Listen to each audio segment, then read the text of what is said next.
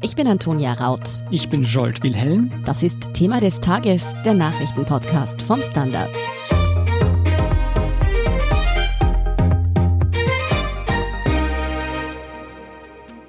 In Tirol sind zahlreiche Menschen an der südafrikanischen Corona-Mutation erkrankt, die Forscher und Behörden aufgrund ihrer Aggressivität aktuell besonders beschäftigt. Seit Tagen nun werden die Bewohner des Bezirks Schwarz getestet, denn dort ist die Mutation zum ersten Mal in Österreich nachgewiesen worden. Ob nach dem Skandal um Ischgl vor knapp einem Jahr der Skitourismus erneut Virus-Hotspots verschuldet hat, ob Behördenversagen die Ausbreitung beschleunigte und wie die Mutation überhaupt ihren Weg nach Tirol fand, erklärt aus Tirol Standardredakteur Steffen Arora. Steffen, am Wochenende ist bekannt geworden, dass die Virusmutation aus Südafrika in einem Corona-Cluster im Umfeld des Skigebiets Hochfügen nachgewiesen wurde. Wie und wann genau ist man denn auf das Cluster gestoßen? Ähm, laut dem Land Tirol war das ein Zufallsfund. Und zwar hat man nachdem Anfang Jänner im Jochberg im Tiroler Unterland bei einem Skikurs für britische Skilehreranwärter die britische Virusmutation nachgewiesen wurde, beziehungsweise Verdachtsfälle auftauchten. Insgesamt 1000 positive PCR-Tests aus dem Tiroler Unterland zur weiteren Sequenzierung an die AGES nach Wien geschickt. Hintergrund war, dass man herausfinden wollte, offenbar, ob weitere Virusmutationen bereits in Tirol im Umlauf sind. Diese 1000 positiven PCR-Tests wurden in Wien sequenziert und dabei stieß man dann auf dieses Cluster aus dem Zillertal und konnte bereits sieben Virusmutationen der Südafrika-Variante nachweisen.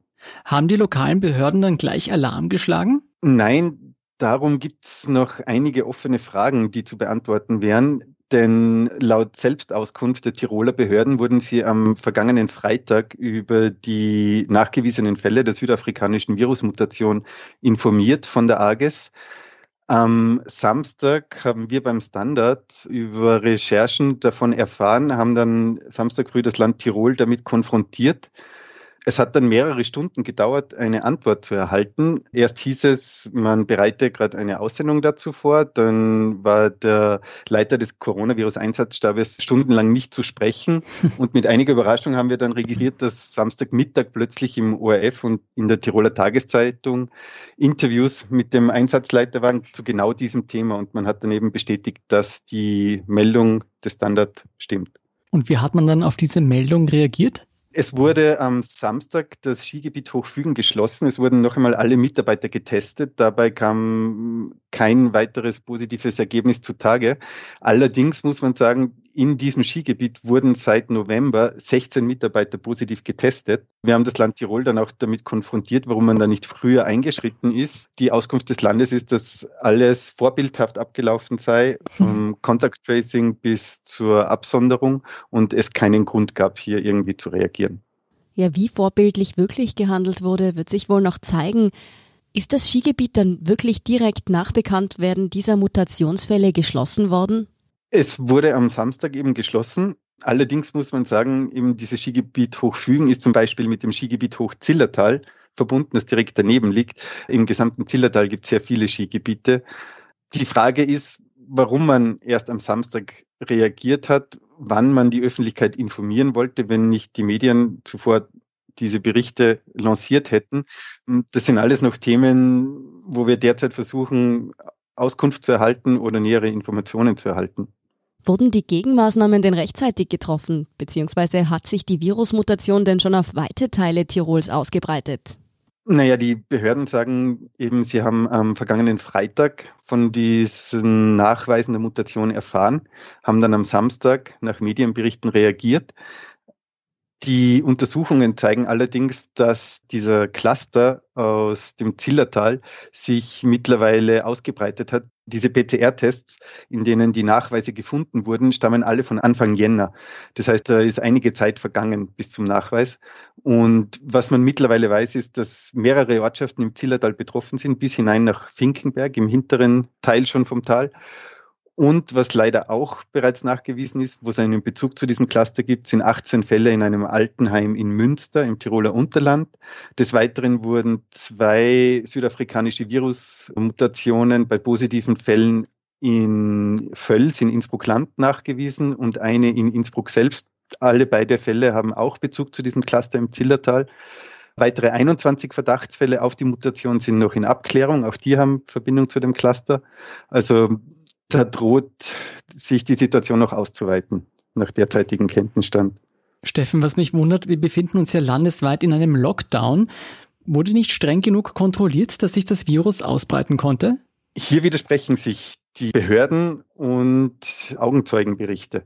Wir haben von sehr vielen Einheimischen hier in Tirol Berichte bekommen darüber, dass sehr viele ausländische Kennzeichen auf den Parkplätzen der Skigebiete zu sehen waren, vor allem aus dem süddeutschen Raum.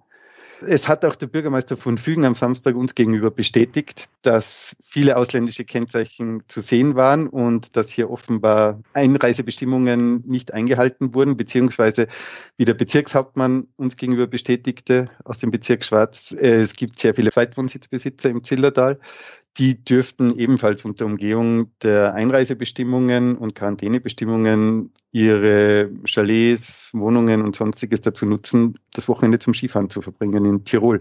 Und wir haben dann auch nachgefragt bei den Tiroler Behörden, aber die sagen, es werde seit 24. Dezember, seit die Skigebiete geöffnet sind, praktisch täglich kontrolliert und es hat bis heute keinen einzigen Fall einer Beanstandung gegeben. Also irgendwo widerspricht sich das. Mhm. Ja, die große Frage ist nicht nur, wie sich das Virus verbreitet hat, sondern auch, wie es überhaupt nach Tirol kam. Du hast schon angesprochen, die Tagesgäste und die Zweitwohnbesitzer. Könnte es sein, dass diese Menschen die Virusmutation nach Tirol gebracht haben? Es gibt im Raum München aktuell Berichte über vermehrtes Auftreten dieser Virusmutationen bei positiven Fällen. Das ist genau diese Region, aus der viele Tagesgäste oder eben Wochenendbesucher kommen, die offenbar hier eingereist sind. Es kann also durchaus sein, dass es diesen Weg genommen hat.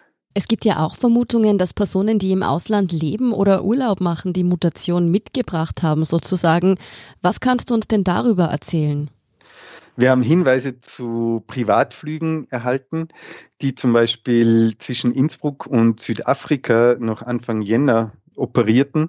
Dabei ist vor allem ein Flug interessant, der am 7. Jänner von Innsbruck nach Kapstadt direkt geflogen ist, tags darauf dann von Kapstadt nach Paris und dann wenige Stunden später von Paris nach Innsbruck. Bundeskanzler Sebastian Kurz hat in einem Interview bereits einmal darauf hingewiesen, dass ein solcher Umweg über Paris, er hat sogar diese Stadt genannt in diesem Interview mit Puls 24, genutzt werden könnte, um Einreisebestimmungen zu umgehen. Denn seit 30. Dezember gilt eigentlich ein Landeverbot für Passagierflüge aus Südafrika kommend in Österreich. Mhm. Allerdings, wenn dieser Flug aus Paris kommt, eben dort einen Zwischenstopp macht, ist das kein Problem, wie die Behörden uns bestätigen. Da ist die Frage, ob es mehrere solcher Flugbewegungen gegeben hat. Das muss ja nicht nur der Flughafen Innsbruck sein. Da gibt es Flughafen München in der Nähe, Flughafen Salzburg, aber auch über Wien kann sowas laufen. Also es kann durchaus sein, dass dieses Virus auch diesen Weg genommen hat und über sozusagen den Luftweg gekommen ist, obwohl es eigentlich strenge Bestimmungen gibt, die das verhindern sollen. Und was ist eben wiederum mit den Berichten über Einheimische, die selbst angeblich das mutierte Virus mitgebracht haben? Was wissen wir darüber? Das ist ein sehr delikater Handlungsstrang, an dem wir gerade recherchieren, denn es verdichten sich immer mehr die Hinweise, dass namhafte Hoteliers, unter anderem aus dem Zillertal, die Weihnachts- oder Silvesterzeit in Südafrika verbracht haben sollen. Und es gibt Berichte, beziehungsweise bestätigte die Tiroler Behörde bereits, dass man dem nachgeht, dass hier Leute mit Coronavirus-Infektionen zurückgekehrt sein sollen. Das ist aber alles derzeit in Abklärung. Es schwirren sehr viele Gerüchte herum, aber wir sind da auch dran und recherchieren noch. Steffen Tirol ist seit dem Virusausbruch vor einem Jahr immer wieder in die Schlagzeilen geraten, weil sich in verschiedenen Gebieten des Landes das Virus so stark verbreitet hat. Du bist jetzt selber Tiroler und lebst in Tirol. Wie erklärst du dir das? Es sind nicht die Tiroler per se, die sich nicht an Regeln halten. Der überwiegende Großteil der Menschen, die hier leben, halten sich an die Beschränkungen und haben ihr Leben sehr eingeschränkt eben. Aber was leider auffällig ist seit Beginn dieser Pandemie, dass es offenbar eine gewisse Gruppe gibt, die sich permanent über Regeln hinwegsetzt, die den eigenen Vorteil im Auge hat und bereit ist, dafür offenbar auch Regeln zu brechen. Anders ist es nicht zu erklären, dass auffallend oft in immer derselben Branche es zu Übertretungen und Verstößen oder Gesetzesbrüchen kommt. Was momentan etwas ratlos hinterlässt, ist, dass die Behörden zwar die Corona-Maßnahmen streng kontrollieren und man das Gefühl hat, dass eben im privaten Bereich durchaus kontrolliert wird, allerdings die Medienberichte zu den Möglichkeiten, sich Hotels zu buchen, Skiurlaub zu machen, trotz Lockdown, offenbar nicht dazu führen, dass hier verstärkt kontrolliert wird. Oder die Kontrollen sind wirkungslos, wenn kein einziger Verstoß dabei entdeckt werden kann. Während, so wie heute zum Beispiel in St. Anton, sogar der Bürgermeister aufruft dazu, endlich zu handeln, weil er selbst sagt, er hat keine Handhabe dagegen, dass sich offenbar Skandinavier und Briten über die Möglichkeit eines Zweitwohnsitzes in Hotels einbuchen und dann hier unter der Vorgabe, sie würden Arbeit suchen, Winterurlaub machen. Da ist die Frage, warum die Behörden so zögerlich reagieren. Welche Lehren und Konsequenzen müssten denn deiner Meinung nach aus dieser Tiroler Misere gezogen werden? Ja, ich denke, die Lehren und Konsequenzen aus dieser Misere sind, dass die Regeln für alle gleich zu gelten haben und es darf auch keine blinden Flecken bei der Kontrolle und Exekution dieser Regeln und dieser Beschränkungen geben. Das schürt den Unmut, einerseits innerösterreichisch, wie man immer mehr spürt, aber es wäre falsch zu sagen, die Tiroler seien pauschal schuld. Das ist, wie gesagt, eine ganz kleine Gruppe, die sich sehr gut gerichtet hat. Aber man darf dadurch nicht auf die breite Masse der Tiroler schließen, die genauso wie jeder andere unter der derzeitigen Situation leiden, die ihre Kinder nicht in die Schule schicken können und die in Kurzarbeit sind und alle anderen Nachteile erfahren, so wie jeder in Österreich. Mhm. Nicht mit dem Finger auf die Tiroler und die Tirolerinnen zeigen. Trotzdem müssen wir weiter hinschauen. Vielen Dank, Steffen Aurora, für diese Recherchen. Danke auch. Schöne Grüße. Wir sind gleich zurück. Guten Tag, mein Name ist Oskar Bonner. Wenn man in stürmischen Zeiten ein wenig ins Wanken gerät, den eigenen Weg aus den Augen und die Orientierung verliert, dann ist es sehr hilfreich, wenn man etwas hat, woran man sich anhalten kann. Der Standard, der Haltung gewidmet. Jetzt gratis testen auf Abo der Standard AT. Und hier ist, was Sie heute sonst noch wissen müssen. Erstens, die Wirtschaft in Österreich leidet noch schlimmer unter der Corona-Krise als erwartet. Der Lockdown verursacht aktuell eine tiefe Rezession. Die Wirtschaft schrumpft um 10 Prozent stärker als noch im letzten Jahr um diese Zeit, wie aus den Frühindikatoren von Nationalbank und Wirtschaftsforschungsinstitut hervorgeht. Durch die Corona-Bestimmungen ist der Konsum der Menschen stark zurückgegangen. Lediglich die Industrie, der Bau und der Staat stützen die Wirtschaft, können den genannten Einbruch aber nicht annähernd kompensieren.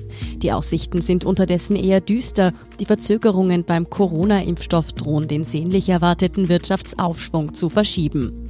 Zweitens, Europa geht derzeit einig gegen die Produktionsverzögerungen beim Corona-Impfstoffhersteller AstraZeneca vor.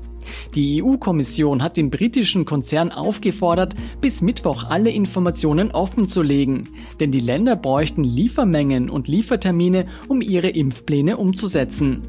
Im Februar würden nun 342.000 statt 650.000 Impfdosen nach Österreich geliefert. Die übrigen Dosen sollen aber im zweiten Quartal nachgeholt werden, fordert Österreichs Gesundheitsminister Anschober. Auf das Ziel, alle Bewohner und Bewohnerinnen von Alters- und Pflegeheimen sowie über 80-jährige Menschen rasch zu impfen, hätten die Lieferverzögerungen durch AstraZeneca aber keine Auswirkungen, betont Anschober. Unterdessen wies AstraZeneca Berichte über eine sehr geringe Wirksamkeit seines Impfstoffs bei Senioren zurück. Man verwies unter anderem darauf, dass die Notfallzulassung der britischen Aufsichtsbehörde für Arzneimittel ältere Menschen einschließe. Eine Studie habe gezeigt, dass der Impfstoff auch bei Senioren eine starke Immunantwort auslöse. Allerdings heißt es in einer weiteren Studie, dass es wegen geringer Fallzahlen noch zu wenige Daten zur Wirksamkeit bei älteren Menschen gebe. Und drittens, gute Nachrichten an der Maskenfront. Wer sich auch schon gefragt hat, was es mit den Masken mit der Kennzeichnung KN95 auf sich hat, sie sind in der Regel tatsächlich als FFP2-Masken zugelassen. Allerdings müssen die in China produzierten Masken dafür gewisse Qualitätskriterien erfüllen. Dazu gehören eine ausdrückliche Bezeichnung als FFP2-Maske, ein CE-Kennzeichen, eine EN-Zeichnung oder eine vierstellige Nummer zur Identifikation des zertifizierenden Testinstituts. Instituts. Das bedeutet laut Gesundheitsministerium, dass diese Masken auch wirklich nachweislich in Europa geprüft wurden und es sich dabei um keine Fälschungen handelt. Mehr dazu und die aktuellsten Informationen zum weiteren Weltgeschehen finden Sie wie immer auf der Standard.at. Um keine Folge von Thema des Tages zu verpassen, abonnieren Sie uns bei Apple Podcasts oder Spotify. Unterstützen können Sie uns mit einer 5-Sterne-Bewertung und vor allem, indem Sie für den Standard zahlen. Alle Infos dazu finden Sie auf abo.derstandard.at und dst.at slash supporter. Danke für Ihre Unterstützung. Ich bin Antonia Raut. Ich bin Jolt Wilhelm. Baba und bis zum nächsten Mal.